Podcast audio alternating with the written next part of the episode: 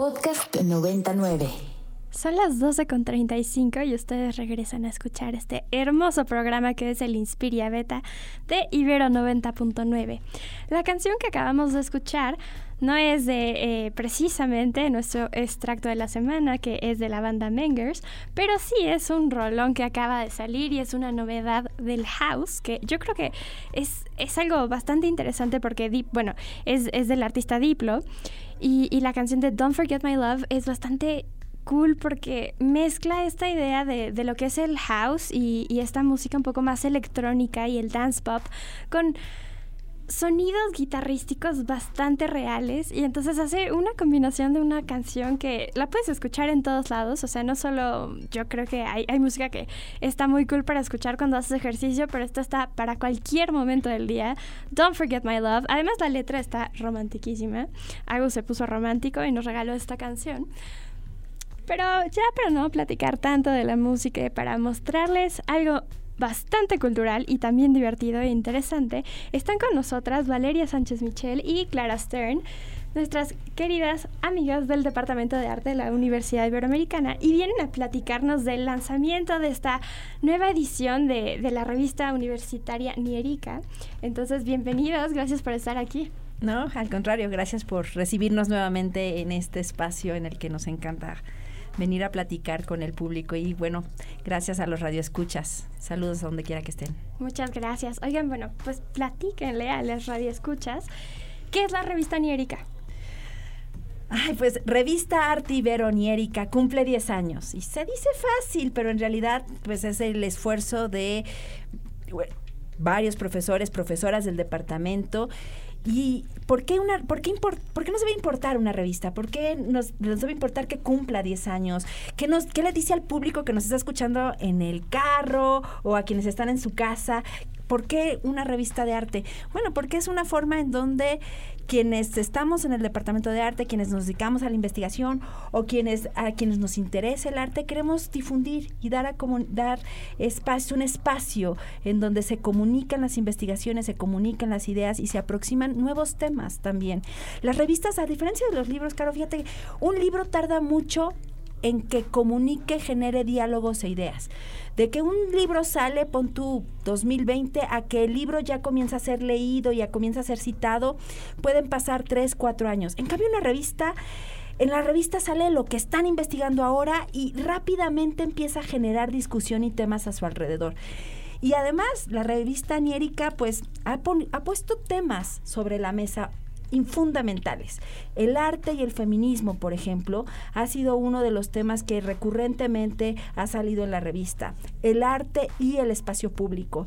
Entonces yo te diría, la revista cumple 10 años y la revista le ha apostado por difundir el conocimiento y difundir nuevas formas de ver y a interpretar el arte. Y por eso el Departamento de Arte, Clara, quien edita conmigo la revista, la doctora Clara Esteban y yo, pues estamos de beneplácito y venimos a invitarlos eh, a que compartan con nosotros un momento de celebración el martes 22 de noviembre de 5 a 7 de la tarde. Quienes quieran van a poder venir aquí a la, a la Ibero, queremos tener un brindis y quienes no, pues estaremos en, en nuestro canal de YouTube transmitiendo un encuentro, un diálogo con otros que dirigen también revistas de arte, porque las revistas de arte tienen sus peculiaridades. No sé, Clara, si quieres agregar sí, algo. Sí, Clara, cuéntanos, ¿qué dirías tú que es la principal diferencia que tiene la revista Nierica ante otras revistas que también son de este tema? Bueno, eh, muchas gracias, eh, Caro, por la invitación. Estoy muy contenta de estar por acá. Eh, bueno, nuestra revista tiene la, par la, particularidad de que es una revista mixta. Si bien es una revista académica, tiene diversas secciones, algunas dirigidas al, al público general, donde publicamos artículos de divulgación, publicamos entrevistas, publicamos reseñas. Y la parte principal, ¿no? La parte más chonchita que nos, que nos ha interesado mucho desarrollar y sobre todo profesionalizar e internacionalizar e indexar, que es básicamente entrar a nivel de las revistas más, pues más prestigiosas, es, más organizadas de la región y, y, del mundo, ¿no? Entonces, bueno, yo diría que esa es, esa es una de, de las diferencias. La revista quiero invitarlos a descargarla. Eh, la página es nierica.ibero.mx. Nierica se escribe con K. Nierica se escribe con K. Eh, y bueno, y también a que sigan nuestras redes. Tenemos una página de Facebook, Nierica, y en Instagram estamos como revista Nierica también. Ahí vamos subiendo fragmentos de los artículos, imágenes, convocatorias. Tenemos convocatorias para autores, eh, investigadores profesionales, pero como les decía, como tenemos otras secciones más divulgativas, a veces publicamos eh, artículos de opinión muy cortos o reseñas, y reseñas no solo de libros, sino de exposiciones. Qué emoción. Pues es una revista que tiene bastantes secciones, entonces esto me parece interesante. Y yo quiero preguntarles específicamente sobre esta nueva imagen que está estrenando la revista a sus 10 años. Platíquenos un poquito más. Bueno, sí, eh, tuvimos, nos planteamos cómo podemos festejar, eh, cómo podemos festejar el aniversario de una revista universitaria y pues lo que quisimos hacer fue convocar a la comunidad universitaria, ¿no? Entonces organizamos un concurso de logo em, y el, ganador, que es José Garrido, em, pues presentó esta propuesta fascinante a partir de, del sonido de, de la lengua de los huicholes, que de ahí viene el nombre de la revista. De las huirráricas también. Ajá, él logró plasmar eso en una propuesta gráfica y bueno, además con una generosidad increíble nos mandó 800 versiones en muchísimos colores y estuvo muy abierto a trabajar la propuesta para reflejar el, el ojito, de, el ojo que ve. Niérica significa el ver. Y la revista Arte Ibero Niérica justamente quiere ser un caleidoscopio que brinde múltiples perspectivas sobre los temas del arte. Y yo creo que ahorita que decías, bueno, una, un algo que nos caracteriza justo es hay, textos académicos y como decía Clara, está también el integrar a la comunidad y también hay este ese don de ver, ¿no? De ver desde múltiples niveles, porque el arte no solamente se puede interpretar desde la investigación, sino también desde la propia experiencia y desde los propios intereses o intereses ya más locales. Y en este caso, la verdad es que José Garrido tuvo un gran acierto, porque a nosotros nos emocionó mucho cuando nos presentó el proyecto del logo, porque él lo que hizo fue con la voz de un, de un eh, artista wicárica que dijo Niérica, al momento de pronunciarlo, eh, hay formas de darle visualidad a la sonoridad. Y entonces en cada una de las letras está la sonoridad misma del Niérica. Y nos pareció fascinante que el sonido también se pueda ver, ¿no? Este, y luego pues le puso este elemento que es como el ojo que sale de la N, ¿no? Y como si fueran múltiples ojitos en esta idea también que queremos dar, Niérica como un caleidoscopio, Niérica como una forma eh, de ver el arte desde múltiples perspectivas. Qué emocionante. Además, seguro tuvieron un montón de propuestas que, que les fueron enviadas, pero yo creo que a partir de cómo platican y la sonrisa que se les dibuja en la cara cuando nos explican exactamente qué es esta nueva imagen y este nuevo logotipo, pues es la mejor opción que tuvieron. Entonces, muchas felicidades, muchas felicidades al artista también. Sí, a José Garrido, ojalá nos escuche y si no, pues eh, desde acá, una fuerte felicitación por su trabajo. Vale, y finalmente, cuéntenos a ustedes cuál es su parte favorita de ser parte de la revista Niérica. Bueno, yo a mí, em, yo soy la coordinadora editorial, a mí me toca un poco jalar todos los hilos lo cual se puede volver sumamente frustrante y complicado. Es el Pepe Grillo de todos, hay que decirlo. Pero yo creo que lo más bonito es la, la, la, libertad y la ventana creativa que existe al, por ejemplo, organizar este tipo de eventos. Nosotras cuando nos hicimos cargo de la revista hace poquito más de dos años, eh, realmente teníamos un gran reto, ¿no? De cómo hacerla crecer, hacia dónde la queremos llevar. Y entre otras cosas, em, creamos un programa de difusión que se llama Divertimento, que pueden ver todas las sesiones que hemos tenido, las hemos eh, grabado y están arriba en el YouTube del Departamento de Arte en una lista de reproducción que así se llama, Divertimento en donde pues logramos entablar diálogo, ¿no? Una cosa más viva, de verle la cara a las personas, de, bueno, ustedes que están en la radio lo entienden perfectamente, Em, para socializar estos conocimientos. Eso a mí me ha parecido muy, muy estimulante. Sí, y la verdad es que esa parte de divertimento para nosotros es no solamente una forma de darle visibilidad a la revista, sino también de entrar en contacto con quienes los leen y de llevar a que otros públicos nos lean también, ¿no? De generar nuevos públicos. Les recomiendo mucho ahí el de Paola Ismene, por ejemplo, una fotógrafa emergente, o el de Lucía Flores, ¿no? Que es una fotoperiodista súper joven de veintitantos años, eh, que, que se ha especializado justo en dar visibilidad a las marchas feministas y a los movimientos sociales en México. Entonces son divertimentos que, que van más allá, ¿no? De la revista. Y bueno, eh, pues los esperamos. Ojalá puedan acompañarnos, ya sea en YouTube, ya sea que vengan a Ibero el martes 22 de noviembre a las 5. El Ibero va a ser en el espacio auditorio Ernesto Meneses. Este, y en YouTube, pues en el, eh, justamente en el YouTube de Arte, Arte Ibero. Y el diálogo me parece que va a ser fundamental porque va a estar entre eh, Jaime Soler Frost, que es el coordinador de publicaciones del Instituto de Investigaciones Estéticas de la UNAM, con la revista Anales, y el director del Ornitorrinco Tachado. Y nosotros son, diríamos que son tres revistas que circulan en México, tres revistas especializadas de arte, y desde ahí queremos entablar un diálogo. Oye, querida nada más súper rápido, ¿a qué correo tendrían que mandar... Eh, las personas que quieran asistir presencialmente para que les puedan dar folio debido a que ya sabes que hay como restricciones. Por supuesto, valeria.sánchez.ibero.mx. Entonces, con que le pongan ahí en el título quiero invitación, ¿no? Con eso. Y también vamos a publicar próximamente una liga de registro eh, que los va a llevar a un documento de Google Docs, que es a través de eso vamos a gestionar todas las entradas. ¿Y dónde va a estar esa liga de registro? Pues justo lo van a poder buscar en, en la propia página de, de Niérica. Ahí lo vamos a poner en la sección de avisos, ¿no? Y noticias en, en, esas secciones dentro de la revista. Y este y veremos también que esté en la página del departamento. Y en las redes. Vamos a hacer un Super. evento en Facebook y en Instagram lo anunciaremos también. Qué emocionante. Pues ahí vamos a estar. Espero que todas las personas que escucharon y que les interesó también puedan asistir a este evento de manera presencial o en línea. Y les agradecemos muchísimo por venir a platicar con nosotras. Hombre, gracias a ustedes. Gracias. Un placer como siempre.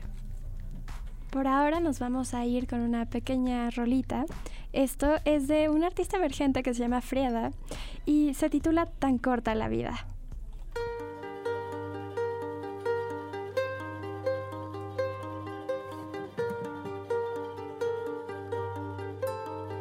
Regresamos al Inspiria Beta. Lo que acabamos de escuchar es un extracto de la canción Tan corta la vida de Frieda esperamos que la hayan disfrutado y que la puedan escuchar completa. Pues ya han pasado 15 días desde nuestra última sección del Hackerspace y entonces eso significa que exactamente toca hoy Hackerspace. Y ya está con nosotras Estefanía Acevedo Ortega, quien es pues una filósofa interesada en estética, política y psicoanálisis, nada más. Colabora en Radio Tropiezo en Cráter Invertido y en varios otros proyectos y nos viene a hablar de el tema del hack feminismo. Querida Estefanía, muchísimas gracias por acompañarnos. Ay, no, gracias a ustedes por abrir este hermoso espacio en Inspiria Beta, que va a estar muy emocionante con todas las intervenciones hack que vamos a venir a platicarles. Ya hemos tenido varias eh, y todas han tenido sus particularidades y nos han dejado justamente eso, un como una dislocación en algún aspecto del que nos vienen a hablar.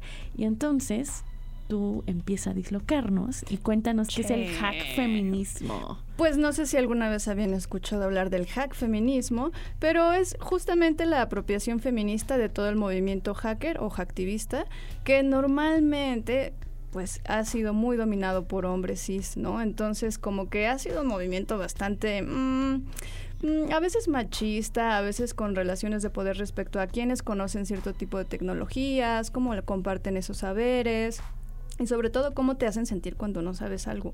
Entonces, el hack feminismo es justamente cómo nos apropiamos entre todas eh, a una eh, forma de relacionarnos con la tecnología que sea mucho más amigable por un lado y que no te haga sentir justo como que no sabes nada o como que todas sabemos ciertas cosas, ¿no?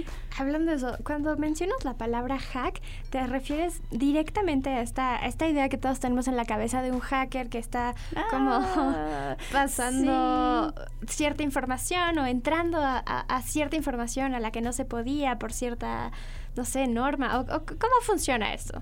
Bien interesante que, que, tomes esta parte porque es bonito recordar que los imaginarios sociales siempre mm, como que tienen em, cierta cosa con las industrias culturales, ¿no? Y entonces el hacker, eh, sobre todo eh, creo que en las películas, pero también muchas empresas privadas, como que han propiciado que sea el imaginario de un hombre, además un hombre cis, que tiene su capucha, no le ves la carita y que tienen como letritas de... Binarias. Claro, las letritas de, de, la consola atrás, ¿no? Y entonces esto asocia además que hacker solo está relacionado a ese tipo de tecnologías, a la programación, por ejemplo, al uso de las computadoras, no lo abre mucho más, ¿no? Cuando sabemos que la tecnología es algo mucho más amplio y justo el hack feminismo abre esa noción. La tecnología puede empezar desde nuestras cuerpas, cómo nos relacionamos con nosotras mismas, cómo conocemos nuestra propia cuerpa y de ahí puede extenderse hasta todos los saberes y técnicas que podamos em, apropiarnos, ¿no? Entonces el hack feminismo a mí me gusta porque destruye esa noción tan cuadrada de que la tecnología solo tendría que ver con ciertos objetos técnicos específicos o que el hacktivismo o lo hacker solo tendría que ver con software libre o con programación o con ciertas cosas también ya muy mm, cuadradas, ¿no? Y justo el imaginario hacker pues tiene que ver más con estas personas que tienen saberes técnicos muy especializados y entonces pueden meterse a tu cuenta de banco o a tu mail, ¿no? Y mm, sí, pero no, ¿no? Como en realidad pueden saber muchas más cosas, saberes técnicos mucho más amplios y creo que solo se le da mucha difusión a ese tipo de personas que sí existen, ocupan sus saberes técnicos para cosas, eh, digamos, ilegales, pero el ser hacker o el estar en esa eh, ética hacker tendría que ver mucho más con compartir el conocimiento, liberarlo y que todas podamos eh, pues apropiarnos de la tecnología, ¿no? Eso en teoría es lo que a mí me gusta del hacktivismo, pero luego está esta otra división, que es como de, bueno, las mujeres han sido históricamente relegadas de los espacios de tecnología, ¿no? Como, no sé cómo les habrá ido a ustedes, pero a veces son estas historias como, ¿quién usaba la computadora? Normalmente los chicos, ¿no? Los hombres cis. Las mujeres normalmente no están muy alentadas o invitadas a que se apropien de esos espacios. Entonces, tiene que ver con eso y también con crear redes de cuidado entre nosotras para que podamos, pues, entrarle a cosas que pueden parecernos muy ajenas, ¿no? Y en mi experiencia ha sido así, han sido mis amigas las que me han enseñado como puedes abrir tu computadora, no, no, tengas miedo, puedes limpiarla, como puedes hacer un cuidado de tus propios objetos técnicos tan íntimos como las compus, que creo que son, entre eso y el celular, son objetos técnicos que nos acompañan eh, un poco en nuestra cotidianidad. Entonces eso, como recibir eh, apoyo y cuidado de alguien más que te está enseñando sin hacerte sentir como que no sabes o como que hay jerarquías porque alguien sabe más que tú.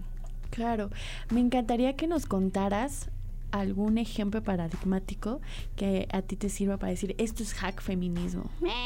Pues mira, muy buena eh, pregunta porque justo les quería contar de un librito eh, que se llama Tecnologías del Cuidado, que escribieron entre Nadia Cortés, que es una filósofa muy importante para el, ámbito de la filosofía de la tecnología, Irene Soria, que es una activista también muy importante y una referencia eh, como que nombro a las mujeres que, que, me han acompañado en esto, ¿no? Irene Soria, que también es una usuaria de software libre en diseño, en educación pública y en las universidades, sobre todo, alienta mucho a que se use software libre.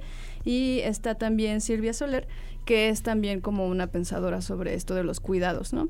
Entonces, para mí, pueden descargar el libro, es un EPUB en, del Centro Cultural Digital, entonces como que ahí si lo quieren eh, como buscar estaría súper bien, lo pueden descargar, pero es un ejemplo para mí paradigmático porque el título es Tecnologías del Cuidado, ¿no? Entonces normalmente no se piensa la tecnología desde el cuidado y creo que ahí hacen reflexiones bien interesantes sobre cómo no solamente los objetos técnicos son como tecnologías, sino que nuestras propias relaciones ya implican ciertas técnicas de cuidado, ¿no? Y cómo podríamos ejercerlas y también hackear esas relaciones que como que no son necesariamente de cuidado, sino que nos pueden hacer sentir mal, ¿no? Entonces creo que ese es un ejemplo eh, bonito de hack feminismo, donde yo ubico el hack feminismo, pero puede haber este otras más, ¿no? Hay hacker spaces eh, al menos ubico a uno aquí en la Ciudad de México, que es la Chinampa, que tiene como un enfoque muy, está en Tláhuac creo, tiene un enfoque guiado hacia el hack feminismo, eh, y creo que eh, nada más por ahora, pero en Puebla creo que teníamos otro que se llamaba ADA. Hay varios espacios, ¿no? Donde se propicia que las mujeres y disidencias eh, sexogenéricas también, como pensando en que no solamente nos quedemos en los cis, pues están juntándose para experimentar con la tecnología. Voy a hacer la de abogada del diablo, pero porque lo he escuchado en varios espacios como de, ay, a todo le quieren poner feminismo, ¿qué tiene que ver? O sea, al final los celulares o las compus son neutrales, y estoy haciendo entre comillas a- a- para que, ¿no? ¿Cómo es que estos eh, dispositivos sí se relacionan o tienen, digamos, ciertas eh, condiciones a través de, de los géneros, de las disidencias, de las cuestiones o diversidades sociales y sexuales?